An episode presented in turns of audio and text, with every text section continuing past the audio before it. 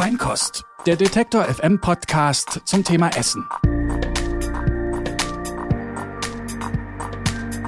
Hallo und herzlich willkommen zu einer neuen Folge Feinkost, dem Podcast, in dem wir, Theresa Bäuerlein und ich, Sarah Steinert, unserer Leidenschaft nachgehen und gutem Essen hinterher spüren. Was macht ein gutes Produkt, ein gutes Gericht oder ein gutes Restaurant aus? Was sind aktuelle Trends der Food- und Gastroszene? Mit all diesen Themen beschäftigen wir uns hier.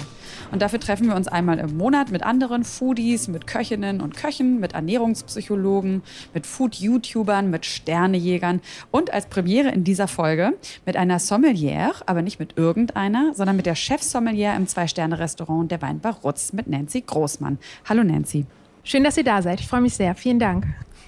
Du bist äh, seit über zehn Jahren bist du IHK geprüfte Sommelier ähm, hier in der Weinbar Rutz, einem Zwei-Sterne-Restaurant. Musst du das so genau sagen mit dem nee? Alter eigentlich? Das macht mich so alt gerade. Ach komm, über zehn Jahre, du bist ja noch wahnsinnig jung. Ich habe mal gehört, äh, wenn man unter 40 ist, dann darf man sich nicht alt fühlen. Okay. Okay. Also in diesem Sinne. also bist du seit zehn Jahren, bist du IHK-geprüfte Sommelier.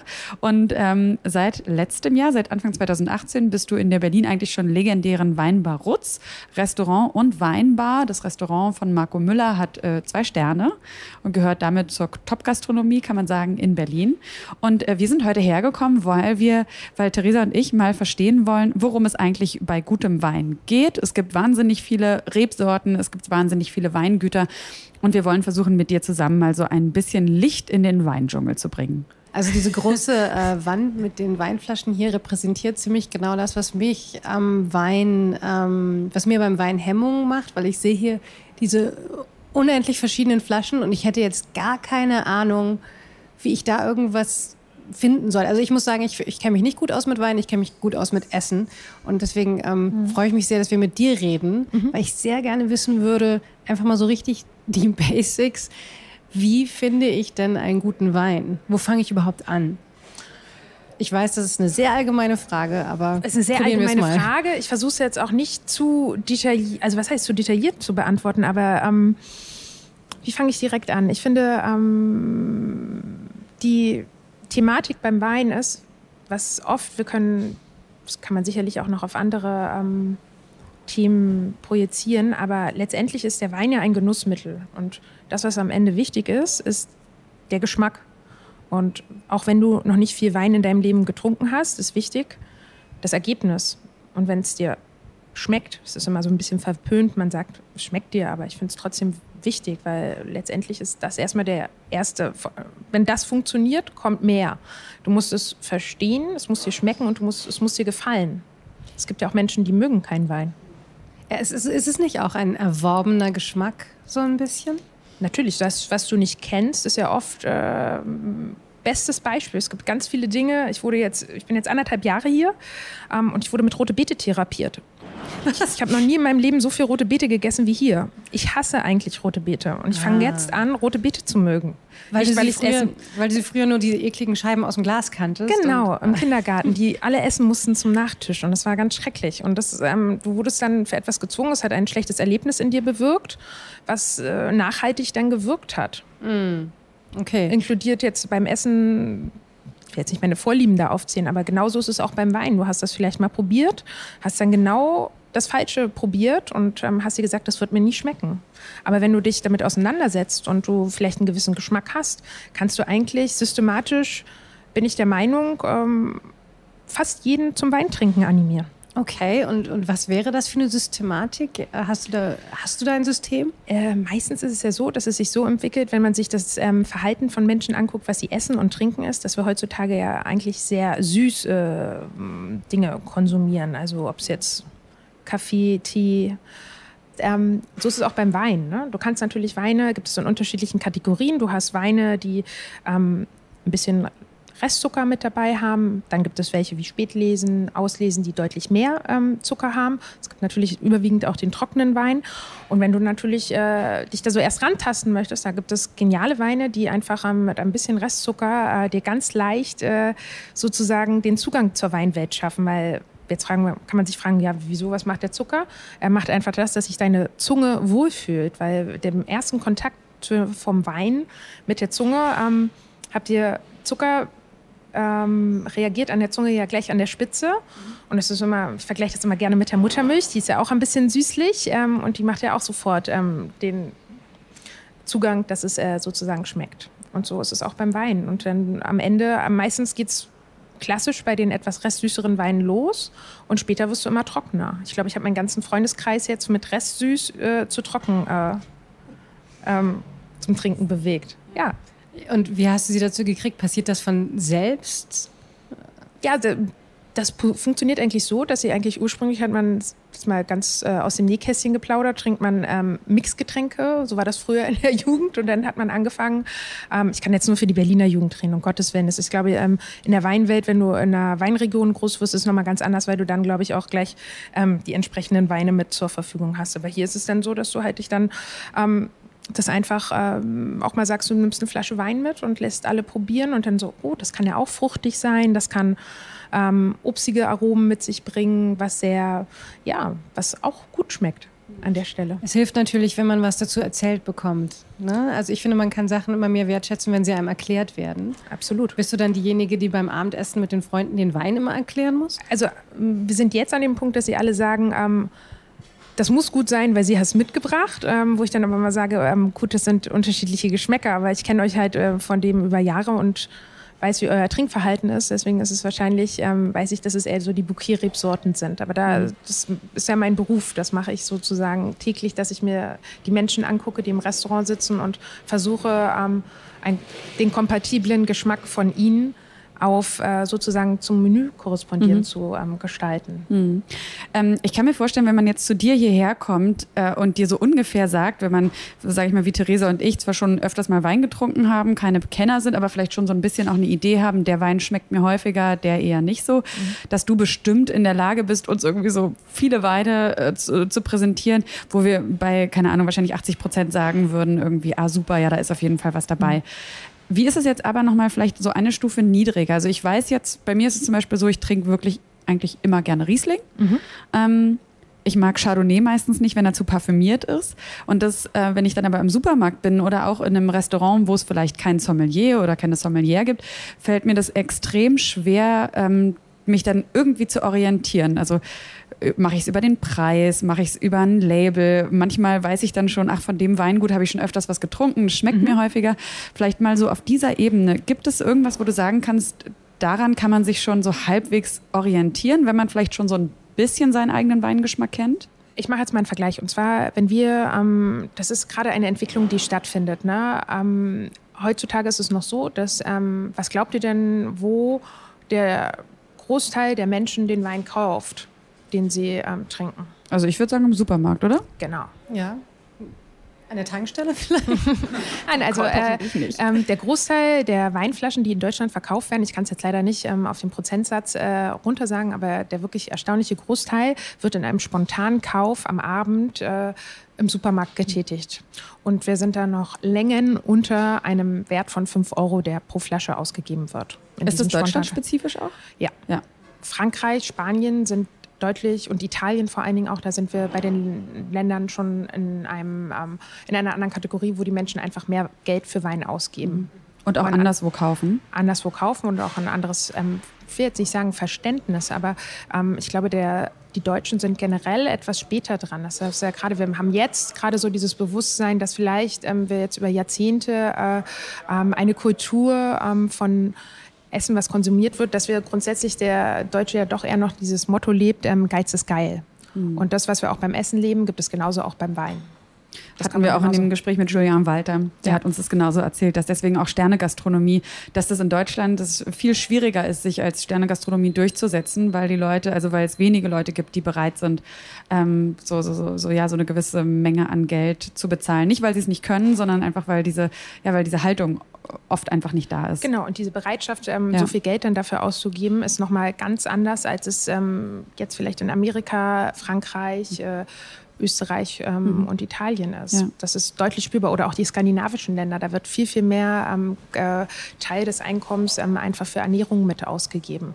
Und daher muss, ähm, ist, glaube ich, noch ganz viel Arbeit äh, angesagt. Ich, ähm, ich muss wirklich sagen, ich habe den Luxus. Ich bin hier ins Rutz gekommen. Meine Vorgänger haben schon ganz, ganz viel geschafft. Hier wurden ganz viele Menschen schon zu äh, super interessierten Weintrinkern äh, herangezogen. Ähm, aber das machst du eigentlich im täglichen Geschäft. Du versuchst Menschen dazu begeistern, mhm. dass Wein halt ähm, unheimlich komplex ist und unheimlich viel Spaß machen kann und schmecken kann und äh, vielleicht auch äh, natürlich am Ende ein anderer Rausch ist als jetzt der Biergenuss. Ja. Aber das ist ja jedem an äh, selber überlassen. Ich finde es auch, auch, ganz schön, wenn wir gleich, gleich nochmal so eine Situation nachstellen können, mhm. ähm, als wären wir jetzt hier abends bei dir und mhm. du uns dann vielleicht wirklich mal anhand von einem Wein ja. ähm, mal erklären kannst, worauf es da so ankommt und, und, und versuchst uns mhm. quasi das mal schmackhaft zu machen, obwohl ich glaube, Theresa und ich sind auf jeden Fall jetzt gute keine Abnehmer. zwei, genau, wir sind gute Abnehmer. Aber nochmal zurück in diese Supermarktsituation. Du ja. hast schon gesagt, die meisten kaufen in Deutschland ihren Wein unter 5 Euro im Supermarkt. Und ähm, ja, jetzt möchte ich aber, jetzt möchte ich aber mir den guten Wein vielleicht besorgen und ich würde auch mehr als 5 Euro ausgeben. Was mache ich?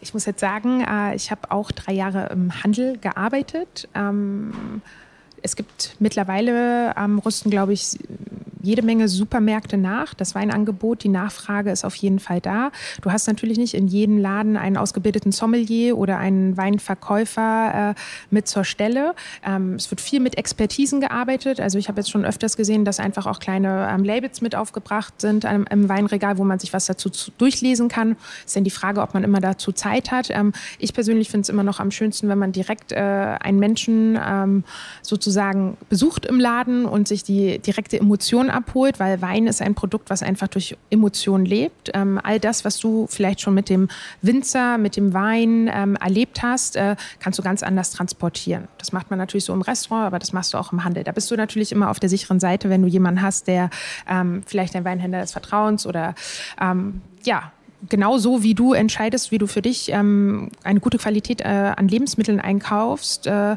genau so kannst du das auch für deinen Wein entscheiden. Weil es ist natürlich logisch, dass in einem Wein, der 1,99 kostet, ähm, nicht das drin sein kann ähm, an Qualität, was man vergleichbar mit einem Stück Fleisch, was 1,99 kostet. Äh. Aber das finde ich schon nochmal interessant. Also was macht den, was bestimmt den, den, den Preis eines Weines? Also im Supermarkt, du hast gesagt, geht es bei 1,99 los und dann geht es ja selbst dort hoch bis, ja, weiß ich nicht, vielleicht so 25 Euro. Ähm, was bestimmt den Preis? Das, was ein Wein ausmacht, ist äh, natürlich das, ähm, die Qualität des Weines. Du hast unterschiedliche Qualitätsstufen. Ähm, wie macht man jetzt Qualitätsstufen aus? Ne? Ähm, ich muss immer wieder sagen, wir haben unterschiedliche Vereinigungen in Deutschland. Ich nenne jetzt mal als Beispiel den Verband der deutschen Prädikatsweingüter. Ähm, da wird viel dafür getan, dass ähm, die, der Endkonsument letztendlich versteht, umso mehr auf dem Etikett steht, umso orts spezifischer und mhm. ähm, je genauer es draufsteht, desto hochwertiger ist der Wein. Das heißt zum Beispiel, können wir das mal an einem Beispiel vielleicht festmachen? Also hier ja. sind ja alle Flaschen, die hier stehen, haben, glaube ich, diesen Stempel, ne? Na, fast. Na, fast. VDP ist das ja. mal, der Verband Deutscher Prädikatsweine. Also hier steht zum Beispiel neben mir ein äh, Riesling von 2012. Ähm, Wagner Stempel, ist das das Weingut? Genau, ja. Okay. Okay, und äh, jetzt haben die hier eben einmal diesen, diesen VDP-Adler, ne? Ja. Und das. Und jetzt hast du, äh, was noch auf dem ähm, Etikett steht, du mhm. hast ähm, das Kleingedruckte. Pori, nee, oh. Porphyr? Porphyr, genau. Das ist Porphyr. die Gestein, ähm, Gesteinsart, ähm, ah. auf dem der Riesling wächst. Und wenn du die Flasche mal umdrehst, das mhm. Rückenetikett verrät dir noch äh, deutlich mehr. Du ähm, wir haben jetzt sozusagen ähm, einen Ortswein, weil ähm, VDP hat das äh, ähnlich dem französischen System angeglichen und ist auf dem Weg, dass sozusagen ähm, du einen Gutswein hast, einen mhm. Ortswein und am Ende dann der, an der Pyramidenspitze das große Gewächs. Wir sind jetzt hier im mittleren Teil der Pyramide und haben einen Ortswein. Deswegen steht dort Siefersheim, Riesling, Trocken. Ja.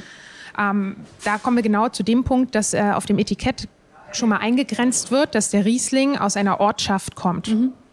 Nächste Stufe wäre dann, dass es aus einer ähm, qualifizierten Lage kommt. Und wenn du dir die Flasche rechts daneben anguckst, da steht jetzt der Höllberg drauf. Das ist ja. sozusagen eine gute, erträgebringende ähm, Lage, die als ja. großes Gewächs klassifiziert ist. Das weiß ich natürlich alles nicht, ähm, wenn ja. ich mich damit nicht beschäftige. Allerdings frage mhm. ich mich jetzt, kann man jetzt sagen, je mehr Angaben eigentlich, je spezifischer die, der, der Wein, die Rebsorte zugeordnet wird, desto eher, desto höher ist die Wahrscheinlichkeit, dass es auch ein guter Wein ist? Da bist du schon auf jeden Fall auf dem richtigen Weg.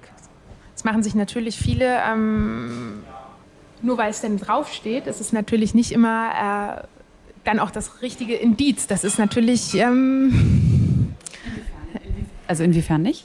Inwiefern nicht? Ähm, es, äh, nur weil du eine Lage raufschreibst, die, ähm, wenn wir jetzt den, ich, also wenn wir jetzt den Fuchsberg nehmen würden hier in Berlin oder einfach mal jetzt ein, ein imaginäres Beispiel dafür ähm, und wir die Lage auf das Etikett schreiben, ist das noch kein Indikator dafür, dass wirklich gute Trauben und gute, also ein gutes Terroir vorhanden ist. Was macht denn das Jahr aus? Das Jahr macht viel aus. Das ist ja das Spannende sozusagen. Du hast ähm, jedes Jahr ähm, hast du neue Herausforderungen. Ne? Du hast jetzt eine tolle Lage. Ähm, jetzt zum Beispiel eine große Gewächslage, aber wie gehen die Rebstöcke, die vielleicht etwas älter sind, ähm, in der Regel sind das auch in den großen Gewächslagen die ähm, Rebstöcke, die um die 50 Jahre alt sind. Das ist jetzt nicht pauschalisiert für die ganze Nation, aber du hast dann meistens schon die älteren Rebstöcke draufstehen. Und die ähm, älteren Rebstöcke ähm, können natürlich auch besser mit Temperaturschwankungen umgehen. Junge Rebstöcke, das ist wieder vergleichbar mit dem Menschen auch. Ne? Ein junger Mensch kommt vielleicht am Anfang, also im Leben, braucht er noch ein bisschen Hilfe von außen, damit er den richtigen Start ins Leben kommt. Aber wenn du dann, umso älter du wirst, ähm, bist du immer mehr ähm, verwurzelt. Und so ist es auch mit der Rebe, die umso tiefer sie dann wurzelt in den Boden, umso mehr hat sie ähm, die Möglichkeit, sich von den Nährstoffen in der Tiefe der Erde ähm, zu versorgen. Und wenn es jetzt mal über vier Wochen nicht regnet, hat sie immer noch die Möglichkeit, äh, aus der Tiefe das Wasser zu holen. Hat eine junge Rebe jetzt an der Stelle nicht, deswegen kann dann zufällig auch oder bewusst äh, bewässert werden. Aber das macht dann so eine große Lage aus an der Stelle. Aber, äh, ich muss jetzt aber nochmal fragen. Also der, das heißt, der Jahrgang ist auch immer, das ist doch dann nicht das Alter, der, also das ist jetzt eine richtig blöde Frage wahrscheinlich, aber das ist ja nicht das Alter des Rebstocks. Seht ihr, jetzt haben wir, sind wir schon ins Stöckchen gekommen. Das, das ist, ist ja schon angekündigt. Ne? Ja. Ähm, der Jahrgang ähm, es ist ganz, ganz wichtig, wenn wir in den ähm, Weinbaukalender gucken, ähm, gibt es ja immer einen Ablauf. Es geht los, dass die Rebe anfängt ähm, zu wachsen. Du hast eine Blüte. Ähm, die Blüte wird bestimmt natürlich auch mit von den Temperaturen. Nehmen wir an, ihr habt, wir haben ein Jahr, wo es ganz, ganz viel regnet und es blüht und die Blüte verrieselt schon zu sehr, weil wenn sich die Trauben nicht sofort bilden können, dann ist es eigentlich, ähm, hoffen die Winzer natürlich immer drauf, dass du eine gute Blüte hast, damit du einen ordentlichen ähm, Amount, da kommt jetzt gerade noch mal ein bisschen ins Englische, aber eine, eine, eine, gute Menge an Trauben hast an der Stelle sozusagen. Und dann es möglichst auch trocken ist, weil dann, wenn du wieder viel Regen hast oder dann kann es passieren, dass es schnell zu Pilzbildungen kommt und das natürlich dann auch den Weinbau, also den Weinwuchs äh, oder den Rebstockwuchs ähm, beeinflusst. Und das ähm, ist jedes Jahr aufs Neue spannend. Dieses Jahr haben wir ähm, alle ähm, wie soll ich sagen, es sind Extreme. Ne? Man, hat, man kommt trocken durch die Blüte, dann kommt aber, gab es auch schon ganz, ganz kalte Situationen wieder, dass es äh, von heiß auf kalt gegangen ist und das merkt sich die Rebe natürlich am Ende auch. Das ist immer, deswegen haben auch alle ganz, ganz gespannt jetzt auf den Jahrgang 2018 geguckt, weil wir den seit langem, 2003 hatten wir schon, dass wir so einen heißen Sommer hatten, jetzt haben wir 2018 wieder mitgehabt. Äh, tut, wie verhält sich der Riesling gerade auch mit so Temperaturen? Aber das heißt, ich kann eigentlich diese Jahreszahl auf der Weinflasche hilft mir eigentlich nur, wenn ich weiß, inwiefern das für diese Region ein gutes oder ein schlechtes Weinjahr war, oder? Ja, und wie Weil sonst sagst du mir du doch gar Geschmack nichts. kennst halt dann auch mit. Ne? Wenn du sagst, du möchtest lieber etwas, was äh, säurebetonter ist und etwas, was äh, eher was ein bisschen säurearmer ist. Aber das weiß ich ja nur, wenn ich weiß, ob also Ja, da musst Ne? du schon probiert haben. Man muss sich halt dann trauen am Anfang. Aber sowas kriegt man, kann man natürlich wunderbar dann auch, sage ich mal, in einer gut sortierten Weinbar, dass man sich äh, ausmachen, indem man sich einfach mal rantastet, was mag ich eigentlich. Ne? Ich habe noch mal, ich habe noch mal eine ganz ähm, laienhafte Frage. Ähm, das Alter von Wein. Also sind ältere Jahrgänge grundsätzlich besser als jüngere oder kommt es immer nur auf das Jahr an oder beides? Tja, Wein, guter Wein braucht Zeit. Also Weine, die wirklich ähm, qualitativ äh, sehr hochwertig produziert wurden, sind in der Regel nicht dafür ähm, gemacht, dass sie in den nächsten ein, zwei Jahren getrunken werden. Wein ist immer noch ein Produkt, was ähm, besser wird in der Reifung. Ähm, man muss da einfach differenzieren. Wenn ich mir ein großes Gewächs kaufe, es ist garantiert nicht dafür gekauft, ähm, produziert worden, dass man das jetzt ähm, im Jahr 2020 schon trinkt. Das ist einfach zu jung an der Stelle. Hast du aber einen Gutswein oder einen Ortswein, wenn wir uns jetzt mal in der Klassifizierung bewegen, sind das Weine, die für den täglichen Bedarf auch. Ich meine, so ein Gutswein kostet im Schnitt 9,90 Euro. Das variiert von Weingut und zur Region, aber so im Schnitt ist das, ähm, ist das die Price Range. Dann gibt es die Ortsweine, die dann so um die 15 Euro sind. Da hast du dann auch noch mal mehr Komplexität mit dabei. Aber es ist... Äh, dass es natürlich spannend ist, Weine äh, einfach zu probieren, wie sie sich entwickeln. Ich finde, ähm, das ist etwas, was du ganz, ganz toll begleiten kannst. Natürlich kann jetzt einer sagen, oh, das ist interessiert mich einfach nicht. Hauptsache, das äh, passt am Abend und ich habe eine Flasche Wein getrunken. Ähm, jeder ist individuell. Ich muss sagen, ich, hab, ich begleite das gerade teilweise so, dass ich die Fassproben probiere und dann sozusagen den Wein, seitdem er gelesen wurde, probiere, bis er dann gefüllt wurde, bis er dann im Restaurant ist und dann sozusagen, wie er sich mit der Flaschenreife entwickelt. Das sind, das sind unheimlich spannende Schritte, die aber dann auch schon wieder ähm, mhm. natürlich zu meiner Berufsgattung äh, äh, mitgehören, äh, wo du dir sowas mit anguckst. Ähm, ich glaube, dass du da als Endverbraucher, ähm, wenn du später ähm, ganz, ganz viel Zeit hast, dass man das dann später vor Ort im Weingut sich das alles anguckt und dann vielleicht auch mal mitprobieren darf, das, kommt das dann später. Aber es ist super spannend zu sehen, wie sich das mit dem Alter mhm. entwickelt. Mhm. Ist ja wie beim Menschen. Wollen wir es mal vielleicht praktisch machen? Wollen wir mal ähm, so eine kleine, eine Mini-Verköstigung machen, die mhm. dann ähm, Theresa und mich vielleicht, sage ich mal, danach befähigt, ein bisschen besser zu wissen, was uns schmeckt und so ein paar Indikatoren zu haben, an denen wir uns besser langhangeln können? Gerne. Ja? ja. Also du hast jetzt hier drei Flaschen ausgesucht. Kannst du mal erzählen, warum du ausgerechnet diese drei ausgewählt hast? Ach, das war jetzt eigentlich ein spontaner Griff, muss ich so eingestehen. Ähm, ihr habt gesagt, wir wollen jetzt gucken uns einfach mal jetzt spontan die Flaschen an. Ich habe jetzt einen Weißburgunder aus Württemberg mitgebracht. Ich habe einen Tiroldigo aus ähm, Norditalien mitgebracht und einen klassischen Riesling von der Mosel. So, warum habe ich das mitgebracht? Ich, habe, ich möchte euch einmal zeigen, was Riesling bedeutet, wenn es eine schöne Säurestruktur hat, wenn es ein bisschen Restzucker hat. Das haben wir jetzt auch schon öfters angesprochen. Ähm, ja, welches Potenzial da ist, wofür eigentlich deutscher Riesling. Ich habe oft Gäste, die auch einfach sagen, ja, sie möchten keinen Riesling trinken, ähm, weil der ist süß und ähm, ja, aber das ist, that's what it's all about. Äh, gerade dafür steht deutscher Riesling, dass man eine geniale Säure hat, dass man ein bisschen Restzucker hat und dass es einfach super lebendig und schmackhaft sein kann.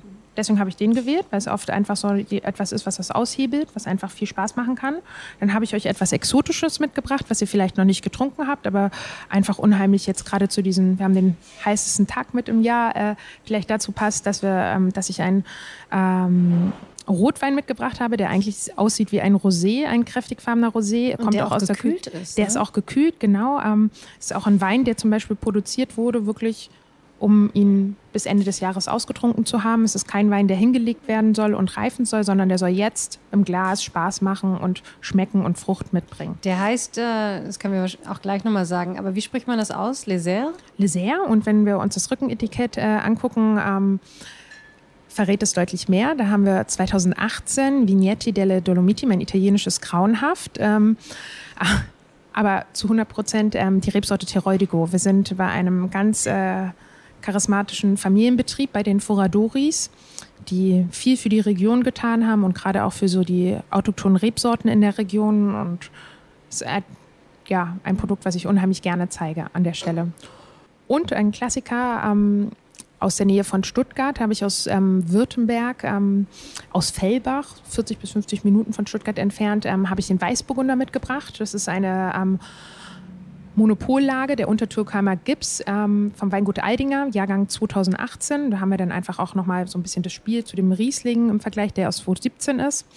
Ähm, ein Weißburgunder, einfach noch eine zweite deutsche Rebsorte mit zu zeigen, aus, also was heißt deutsche Rebsorte, aber eine Rebsorte aus Deutschland an der Stelle die vielleicht etwas anders ist. Und du hast ja eben erwähnt, dass ihr, ihr alle so gespannt gewartet habt auf den Jahrgang 2018. Also das ist jetzt schon eine Flasche aus diesem Jahrgang, die diesen heißen Sommer mitgemacht hat. Genau, ja. 2018 wurde natürlich, waren alle, also ich muss sagen, ich bin auf jeden Jahrgang gespannt, aber es ist natürlich immer... Äh, einfach gerade dann, wenn es besondere Wetterkonstellationen gibt, wie diese Ausnahme ähm, Sommerperioden, wo es besonders heiß ist, dass man dann einfach guckt, äh, wie entwickelt sich das, wie ähm, managen die Winzer das, dass äh, die Trauben entsprechend äh, in den Hof geholt werden oder in den Weinkeller, dass gerade diese prägnanten, tollen Säurestrukturen, wofür deutscher Wein auch steht, ähm, ja, wie damit umgegangen wird. Hm. Und der Riesling, äh, um den Namen auch noch zu erwähnen, der heißt Trittenheimer Apotheke. Das genau. ist ja auch ein geiler ja. Name. Ja, absolut. Und es ist auch eine ganz, ganz äh, tolle Lage an sich. Wir haben ganz viel Schiefer mit drin. Wir haben eine ähm, Winzerin mit äh, dabei, die das bewirtschaftet. Sie heißt die Eva Klüsserath-Wittmann. Die hat ähm, das Weingut von ihrem ähm, Papa übernommen und äh, macht dort im klassischen Moselaner-Stil ähm, Rieslinge, aber auch mal Ausreißer wie ein Weißburgunder. Ähm, und da habt ihr einen Wein mit 8% Alkohol, der was wenig ist eher. Ne? Ja, absolut. Ja. ja. Also zum Beispiel der ähm, Weißburgunder hat ja zwölf. Mhm. Ähm, es gibt natürlich, es ist immer die Frage, ne? man kann das natürlich darüber aussuchen. Ähm, ich kriege auch manchmal die Aufgabenstellung von Gästen, dass sie sagen, sie möchten keinen Wein über 12 Prozent haben. Letztendlich denke ich, gibt es viele Weingüter, die das sehr gut im Griff haben, dass man nicht immer den Alkohol schmeckt an der Stelle. Ist nicht immer eine sichere Bank ja, die 8% Alkohol sind auf jeden Fall ein sicheres Indiz dafür, dass ein bisschen Restzucker noch mit dabei ist. Ähm, hier auch die 12,5% vom Tiroldigo. Ähm, ist für einen Rotwein ja eigentlich auch eher wenig, äh, aber auch gerade dahingehend eher der Trend, dass beim Rotwein jetzt nicht mehr auf die 14, 15, 16 Prozent Alkohol ähm, gesetzt wird, was, sage ich jetzt mal, so in den 80er Jahren ja sehr, sehr äh, verbreitet auch mit war, wo viel auch einfach noch Holzfassausbau stattgefunden hat und die Weine sehr holzdominiert waren. Das ist jetzt ein fruchtiger Rotwein, der ja dieses Lebendige mit sich bringt und nicht durch Holz beeinflusst wurde an der Stelle. Ich bin sehr gespannt. Ja, ich würde ja. sagen, wir starten mal, oder? Absolut. Wir wollen jetzt nicht auch noch darauf zu sprechen kommen, weil ich glaube, dann wird es irgendwann zu abstrakt, dass die Glasform wahrscheinlich auch noch eine Rolle spielt. Absolut. Also äh, wir sprengen auf jeden Fall die ganze Sendezeit.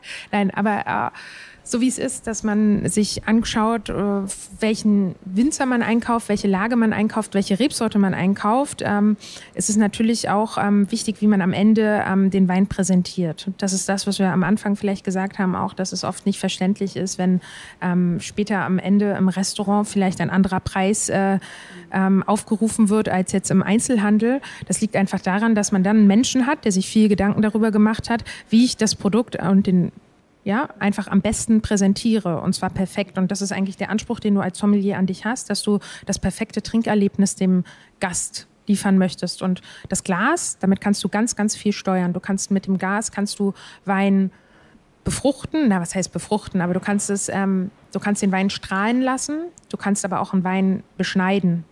Beschneiden nenne ich so, oder warum sage ich das so? Weil du, wenn du ein zu großes oder ein zu kleines ähm, Glas nimmst, kannst du einfach die Aromen des Weins bestimmen. Ähm, die Temperatur macht ganz viel aus, gerade bei diesen warmen Temperaturen. Ähm, servier doch mal jetzt einen schönen Rotwein äh, bei Zimmertemperatur. Da möchte keiner mehr Rotwein trinken. Geht zurück auf so ein, eine Sage, dass alle immer sagen, ja, Zimmertemperatur. Nein, der Rotwein früher, wo diese Regel erstellt wurde, da hatten wir noch keine 26 Grad Zimmertemperatur, Zimmertemperatur als Durchschnitt. Das geht zurück, wo es so zwischen 16 und 19 Grad noch die Zimmertemperatur hatte. Und wenn man das mal so probiert hat, dass ein Rotwein ähm, ganz anders schmeckt, wenn er eine leichte Temperatur mit dabei hat, dann merkt man auch, wie viel man eigentlich sich selber ähm, zu Hause trinken kaputt machen kann. Bitte nicht falsch verstehen, aber man kann es einfach, das ist so ein, man kann es da an der Stelle einfach unheimlich managen. Ein Wein, der zu warm ist, beeinflusst deine Zunge ganz anders, belebt sie ganz anders. Das macht das alles aus dann am Ende. Also eine gute Temperatur ist dann unter das ist wichtig, Grad, ja. Oder? Beim Rotwein, denke ich, äh, ist das schon äh, auf jeden Fall mehr Freude dann an der Stelle. Gerade bei diesen heißen Temperaturen. Also wenn der Wein äh, in einem Lokal, wenn jetzt zum Beispiel bei uns die Weinflaschen da oben, wo die Bierflaschen stehen, herkommen würden und ich da die Flasche rausziehen würde, hättet ihr garantiert keinen Spaß mit dem Rotwein. Was riecht ihr denn jetzt an dem Wein? Jetzt habe hab ich euch ähm, den dritten Heim, die Trittenheimer Apotheke ähm, den Riesling Kabinett von 2017 eingeschenkt. Was, was, wie wirkt der Wein auf euch? Er duftet, muss ich er sagen. Er duftet, ne? Ja. Also äh, er hat so einen ganz interessanten, fruchtig, blumigen. Auf jeden Fall schon mal einen sehr ansprechenden äh, Geruch, ja. ne? Alles klar, und jetzt müsst ihr ihn aber auch mal probieren, weil wir ja. sind ja hier nicht. Äh Also er ist ziemlich süß. Mhm.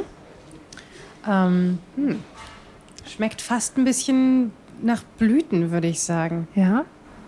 ist natürlich immer total spannend. Ne? Ähm, es ist, ähm, wir hatten ja am Anfang darüber gesprochen, dass äh, Weine beurteilt werden, dass, äh, dass schnell ein Urteil gefällt wird über ähm, gerade über Wein auch an der Stelle. Ähm, das ist dann auch immer da, wie sagt man, da äh, trennt sich dann immer die, das Streu vom Weizen. Ähm, es gibt immer ganz viele Menschen, die denken, dass sie äh, das alles ganz, ganz toll verstanden haben. Ähm, aber zum Beispiel, das, was du jetzt gerade schmeckst eigentlich, ist entweder nur süß, salzig, bitter und sauer. Und als fünften haben wir den Umami. Alles das, was du jetzt als weitere ähm, Wahrnehmung mit hast, ist im Rückgeschmack sozusagen ähm, die Aromenbildung, die der Wein mit hat. Ähm, da merkst du dann auch immer, wenn dich jemand zuquatschen möchte, was macht er denn, wenn er erzählt, oh, schmeckt ganz toll nach Zitrone? Dann weißt du schon, ja, willst du jetzt hier gerade eigentlich nur angeben, so. um es kurz zu machen. Weil, also, wenn da merkst du auch dann die, ne? Mhm. Das kommt dann wirklich eigentlich, wenn man es ganz genau nimmt, nur über den Rückgeschmack, diese ganzen Aromenbildungen. Ähm, spannend. Du hast aber sofort auch gesagt, ne, in der Regel sagt man ja Riesling, oh, ich möchte nur trockenen Wein, aber du hast trotzdem noch mal jetzt natürlich warst du neugierig, aber du wolltest schon noch einen zweiten Schluck nehmen, weil es gar nicht so schlimm war, dass er ein bisschen Restzucker hat, nee, oder? Nee, das stimmt. Mhm. Äh, also er schmeckt sehr gut, um es mal total platt zu sagen. Ja. Äh, und, irgendwie parfümiert. Also das ist kein schönes Wort, das äh, soll ja. man wahrscheinlich über Wein nicht sagen, aber die, die, der er hat so ein ganz feines Aroma, oder? Also das würde ich jetzt auch sagen. Ich schmecke so, also ich finde, was man merkt äh, als Unterschied zwischen guten und nicht so guten Wein ist, ist dass es irgendwie ähm, komplex, also wenn sie gut sind, dann würde ich sagen, sind sie irgendwie komplex. Also man kann tatsächlich länger nachschmecken und, und und, und es ist trotzdem ausgewogen. Also es setzt sich nicht ein mhm. Merkmal so ganz penetrant durch. Und das finde ich hier auch. Man merkt zuerst, dass es ein bisschen süß ist, dann hat es diese typische Riesling-Säure, aber es ist irgendwie so, ja, ich würde tatsächlich sagen, es ist angenehm. Ich könnte jetzt überhaupt nicht sagen, ist da jetzt irgendwie Pfirsich mit drin? Gar nicht. Ich habe auch mal eine Weinprobe gemacht, da wurde dann immer, da hatte ich das Gefühl, ist dann aber eher so suggestiv, ja, schmeckt dir den Pfirsich? Ah ja, genau. Jetzt ja. schmecke ich ihn, aber ja. eigentlich genau. tue ich es gar nicht du so kannst wirklich. zu jedem Riesling sagen, da ist Pfirsich drin. Das, wir ja. sitzen hier zu dritt an dem Tisch und die Wahrnehmung über Aromen wird mit jedem äh, von uns anders sein, weil du isst vielleicht nur die ähm, Pfirsiche bei deiner Oma. Du isst den Pfirsich vielleicht nur aus einer ganz speziellen äh, aus der Dose aus der, aus der Dose und ich esse gar kein Obst. Ne? Ja. Ähm, da haben wir schon mal drei unterschiedliche Geschmacksbilder an einem Tisch. So, ähm, deswegen finde ich das an der Stelle immer, ähm, das ist Wahrnehmungssache. Man kann das natürlich, ähm, man kann das kategorieren. Du hattest vorhin den Chardonnay erwähnt, da hast du vielleicht ein bisschen mehr ähm, dieses Äpflige mit drin. Du hast auch ein bisschen mehr, wenn es im Holzfass war, diese Nussnoten mit dabei. Das das ist lernbar. Das gibt für jede Rebsorte, kann ich dir fünf Begriffe sagen, da bist du immer richtig mit. Und dann hört sich also an der Stelle toll an. Was, was an, letztendlich wichtig ist am Ende ist, dass dieses Transparente ähm, transportiert wird. Weil das ist, was ihr gerade probiert habt, ist, glaube ich, ein Wein, der Charakter mit sich bringt, der widerspiegelt eine, eine Lage, mhm. ein Terroir, Schieferboden, ältere Rebstöcke. Ja. Tiefe, Mineralik. Das ist alles spürbar in dem Glas und das ist nicht irgendwie herangezüchtet. Da wurden jetzt nicht irgendwelche Geschmacksverstärker äh, an dem Sinne jetzt mal ganz ja. locker gesagt, möchte jetzt da nicht drauf eingehen, wie man einen Wein auch designen kann. Aber da wird nicht dran rumgedreht, dass noch irgendetwas nach XY schmeckt. Mhm. Aber würdest du jetzt herausschmecken, äh, sag ich mal, wenn ich dir jetzt einen 1,99 Wein vorsetzen würde und der wäre jetzt nicht besonders gut, was würdest du, wie würdest du den heraus also wie würdest du das rausfinden, dass der nicht so gut ist? Das wäre jetzt spannend herauszufinden, aber ich ähm, denke, ich würde vielleicht nicht unbedingt sagen, dass ich jetzt noch einen Schluck nehmen möchte davon. Mhm. Aber das ist dann schon sehr, das ist dann einfach wirklich über den Geschmack oder wie würdest du es beschreiben? Was über den Geschmack. Ich merke, was es mit meiner Zunge macht. Ich merke sofort auch, in der Regel ist es ganz oft, ähm, es gibt Schwefelzusatz bei den Weinen. Ähm, Gerade auch bei Frauen ist es oft, du merkst es, manche sind super empfindlich, die merken halt auch direkt, mhm. ob es ähm, dann Kopfschmerzen verursacht mit an der Stelle. Ähm, du merkst, wie es dir am nächsten Tag geht. Und von mhm. einer guten Flasche Wein Hast du eigentlich keine Kopfschmerzen? Hast du nur ne? Kopfschmerzen, ja. wenn du drei Flaschen getrunken hast? Ja. Das stimmt. Ja. Mhm. Ich merke das auch total. Das ist interessant, dass du das sagst. Ich merke, ich vertrage manche Weine viel besser als andere. Und oft sind diejenigen, die ich in besseren Restaurants trinke, da merke ich, ich kann viel mehr davon trinken und es macht mir nichts aus. Genau. Ich würde mal, ohne dass du sagst, mal gerne, wenn wir jetzt kurz mal weiter die beiden anderen noch probieren, ähm, äh, würde mich jetzt interessieren, ob wir heraustesten können oder erahnen können, welcher von denen wohl der teuerste ist und in, warum das so ist. Ich glaube nicht, dass das geht, aber lass es uns probieren. Challenge accepted, Theresa. Okay. Das ist jetzt, jetzt kommt ja als nächstes, das ist jetzt der Weißburgunder. Und da gibt es auch gleich, oder, welch, oder wollen wir den, diesen Rot-Rosé probieren? Ihr könnt beides, ähm, ich würde, glaube ich, mit dem Weißburgunder anfangen, Mhm. ja. Und Haben dann den Weißen den, jetzt auch gegen den Weißen im Vergleich. Ja, So ist auch ein anderes Glas, ist ein Ja. viel bauchigeres, größeres Glas. Eigentlich ja ungewöhnlich für Weißwein. Kennt, also kenne ich so als semi-professioneller Weintrinker eher schon nur für einen Rotwein. Genau. Also jetzt mal, ähm, das ist das Burgunderglas. Ihr habt einen Weißburgunder im Glas. Ähm, das andere Glas, was dagegen steht, ist das Bordeaux-Glas. Das ist etwas äh, schmaler nach oben hingehend, hat nicht diese große Oberfläche mit dabei. Ähm, bei den Burgunder-Rebsorten ist öfters einfach auch mit zu sagen, dass ihnen eine gewisse Luftzufuhr in dem Augenblick gut tut. Ja, du kannst natürlich damit auch Säure, Wahrnehmung steuern, Temperatur, Geruch. So, Theresa, was sagst du denn jetzt zu dem? Ich merke bei, ich, ich merke es immer wieder, wenn ich einen guten Wein trinke, dann will ich die Flasche austrinken. Und ich, also und diesen Impuls habe ich bei, bei, bei schlechteren Weinen nicht. Also das ist, glaube ich, so mein Indikator. Ich merke, ich will einfach weiter trinken.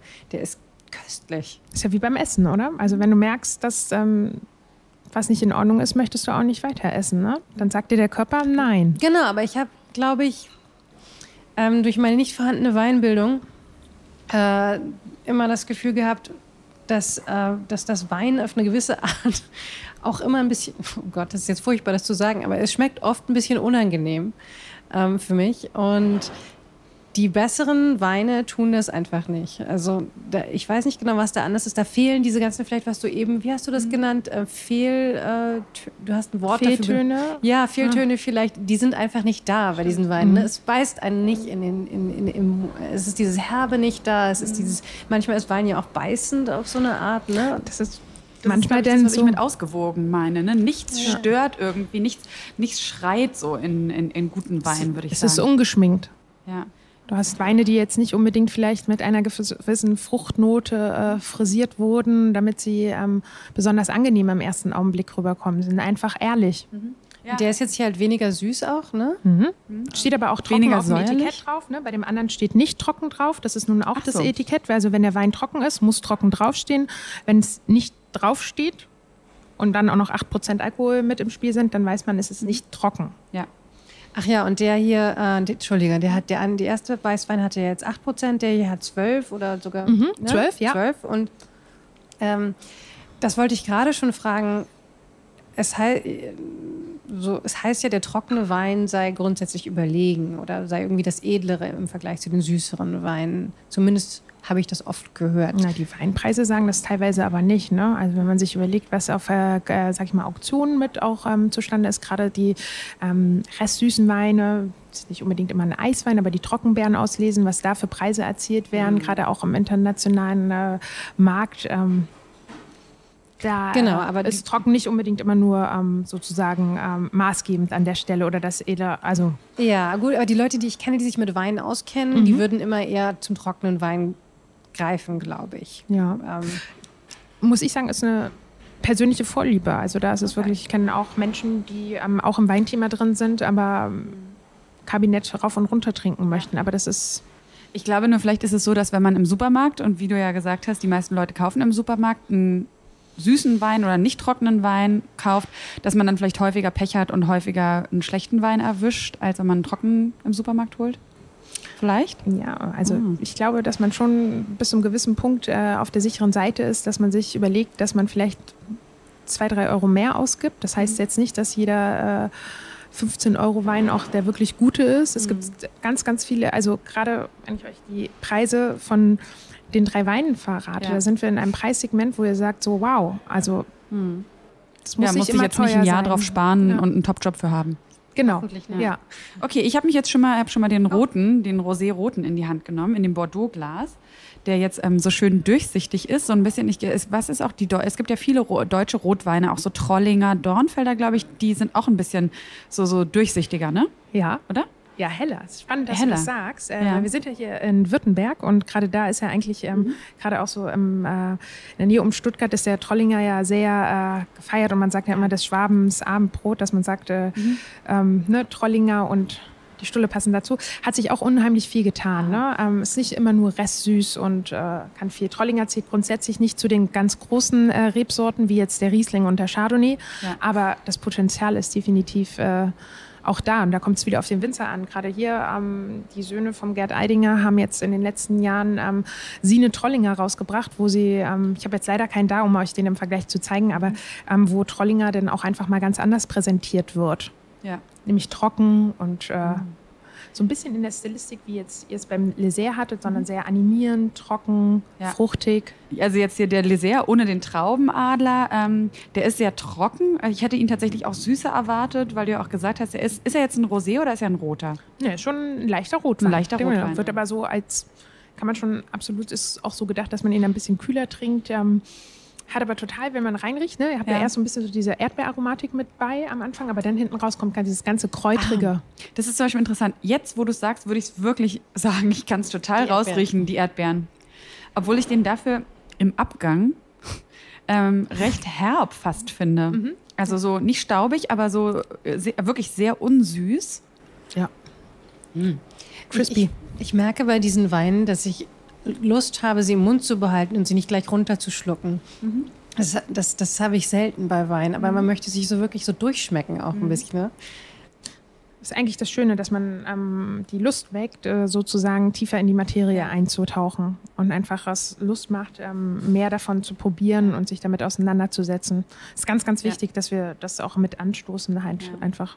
Ich glaube, wir haben uns das so ein bisschen so vorgestellt, Theresa und ich kommen hierher und lernen jetzt wirklich ähm, so Basics über Weine, sodass wir ab morgen im Supermarktregal uns viel besser zurechtfinden. Aber ich glaube, da haben wir wahrscheinlich was erwartet, was gar nicht geht, weil es wirklich, es ist ein komplexes Produkt. Es kann jeder eine Flasche kaufen und er, man kann schon so ein bisschen sich zurechtfinden. Aber wenn man sich wirklich, ähm, man muss sich eigentlich doch Da muss ich rein durchprobieren. vertiefen und das ist auch gut, oder? Also es macht ja auch Oder ihr hättet man- euch einfach einen anderen Gesprächspartner ausgesucht. Nee, also ich habe das Gefühl, man muss sich, es macht eigentlich, der Spaß liegt auch darin, sich wirklich rein zu vertiefen. Ja.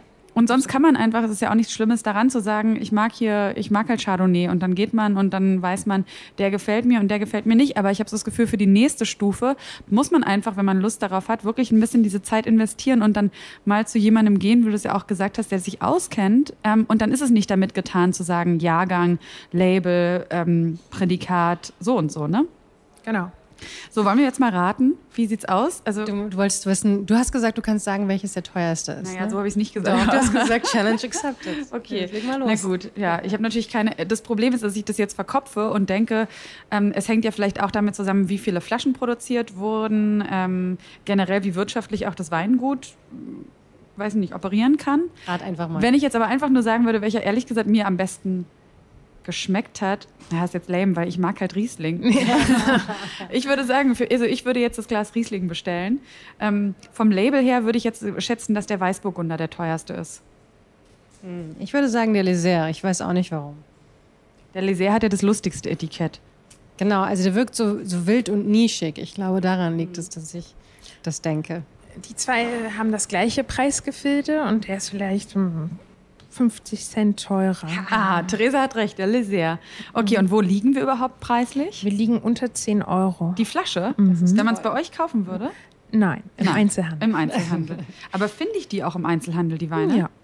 Das Wo denn? Bei einem gut sortierten Rewe, bei Karstadt, Perfetto? Ähm, Ich glaube jetzt im Rewe nicht direkt, aber es gibt ja hier auch ähm, in Berlin, ähm, ist vielleicht so, kann ich an der Stelle ruhig erwähnen. Ähm, ich erwähnte ja, dass ich ähm, im Weinhandel gearbeitet habe und ähm, der Geschäftsführer hier, ähm, der sich mit ähm, Lars Rutz vor 18 Jahren selbstständig gemacht hat, ist der Inhaber vom Weinladen Schmidt. Und in, In der Rheinstraße, ne, Friedenau? Genau, da gibt es ähm, das Schmitz und Co. Da war ich natürlich schon mal. Ja.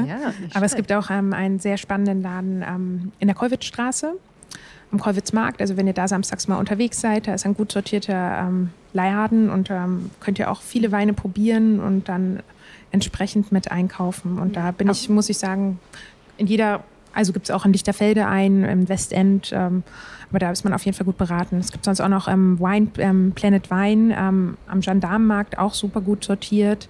Ähm, da gibt es einige. Ich würde noch so gerne, bevor wir aber aufhören, noch mal kurz auf dieses ähm, weil ich meine, jetzt sind wir schon hier und die Weinbar Rutz ist ja nun wirklich eben eine Institution und, und du mit deiner Expertise. Also ähm, wenn ich im Restaurant jetzt nochmal bin äh, und da sind diese unglaublich teuren Weinflaschen, ich würde noch mal irgendwie so gerne so ein bisschen verstehen, so ist es jetzt für mich, also ab welchem Preisniveau kann ich erwarten, dass es was ganz, was ich ganz was Vernünftiges bekomme und noch mal zu verstehen, warum gibt es dann da manchmal Weinflaschen auf einer Restaurantkarte, die ein paar hundert Euro kosten und ähm, ist es dann wirklich einfach so ein bisschen so, okay, wenn ich das Geld habe, ist es eine nette Spielerei, das ist ein besonderer Wein, ähm, warum sollte ich mir das gönnen, wenn ich das Geld vielleicht habe?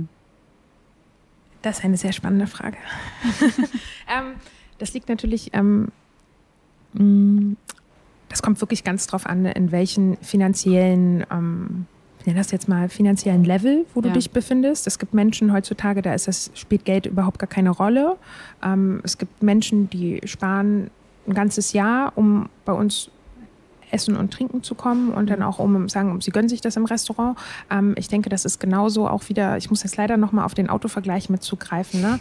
Ähm, es ist einfach, du brauchst auch dieses High-End-Produkt an ja. der Stelle. So wie es bei einem Auto ist, wo es mhm. vielleicht dann nur 50 Stück gibt auf der ganzen Welt, wo Menschen für bereit sind, zig Millionen für zu kaufen. Ich kenne mich leider mit den Preisen da überhaupt nicht aus, aber genauso ist es auch mit der Nachfrage nach bestimmten Flaschen von Wein. Wenn du eine ganz bestimmte alte Lage hast, ähm, ähm, ein Weingut mit der entsprechenden Expertise, dass da einfach die Verfügbarkeit an Wein, die Rarheit diesen Wein auch entsprechend mhm. sozusagen mhm. im Preis steigen lässt. Ja.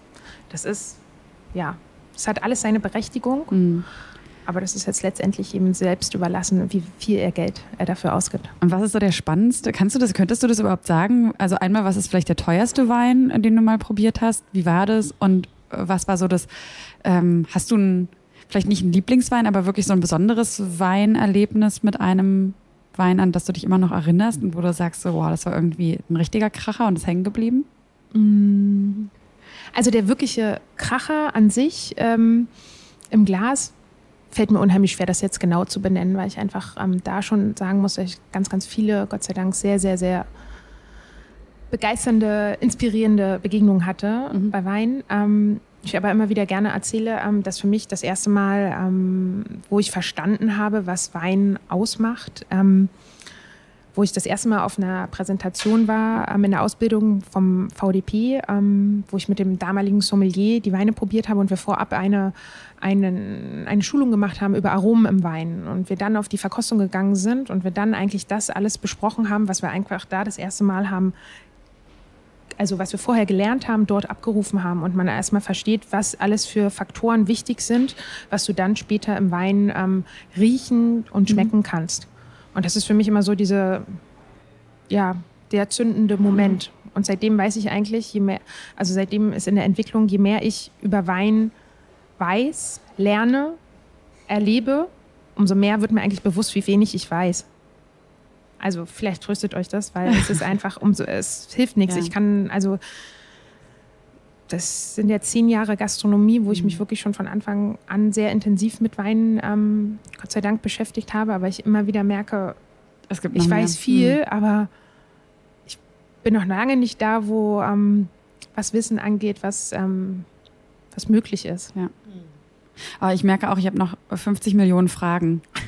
Mindestens. Mindestens auch so die Weingüter und sowas. Aber ich glaube, das braucht nochmal eine extra Folge. Also ich hoffe ja immer noch, dass wir mal eine Folge machen, ähm, in der wir auf ein Weingut fahren, weil ähm, ich habe schon in vielen, vielen Reportagen immer wieder gemerkt, so dass es eine totale Welt für sich ist und dass das einfach auch ein ganz spannender Bereich, finde ich, von Deutschland ist, äh, die Weinanbauregion und wie das Leben da herrscht, wie die Familien leben. Das ist ja auch extrem traditionell. Trotzdem wird er dann gebrochen, teilweise mit den Traditionen. Es gibt ja auch die jungen Winzer, die jetzt so ein bisschen was anders machen. Und ähm, ja, vielleicht haben wir, vielleicht haben wir ja das Glück, Theresa, und dürfen mal ja, nach Rheinhessen zum Beispiel. Oder ja. an die Mosel. Unbedingt. Ich kann es euch wirklich nur äh, ans Herz legen. Ich habe das, ähm, ich versuche, also leider habe ich nicht die Zeit, die ich gerne hätte dafür. Aber ich versuche es immer wieder regelmäßig mit einzubauen, dass es, ähm, weil das sind Sachen, das sind Erlebnisse, die kann dir keiner nehmen, weil du einfach ähm, die Menschen, ähm, die Landschaft, all das zusammen zu erleben, ist einzigartig. Und da merkt man eigentlich, wie toll Deutschland ist und gerade auch deutscher Wein mhm. sein kann und wie viel eigentlich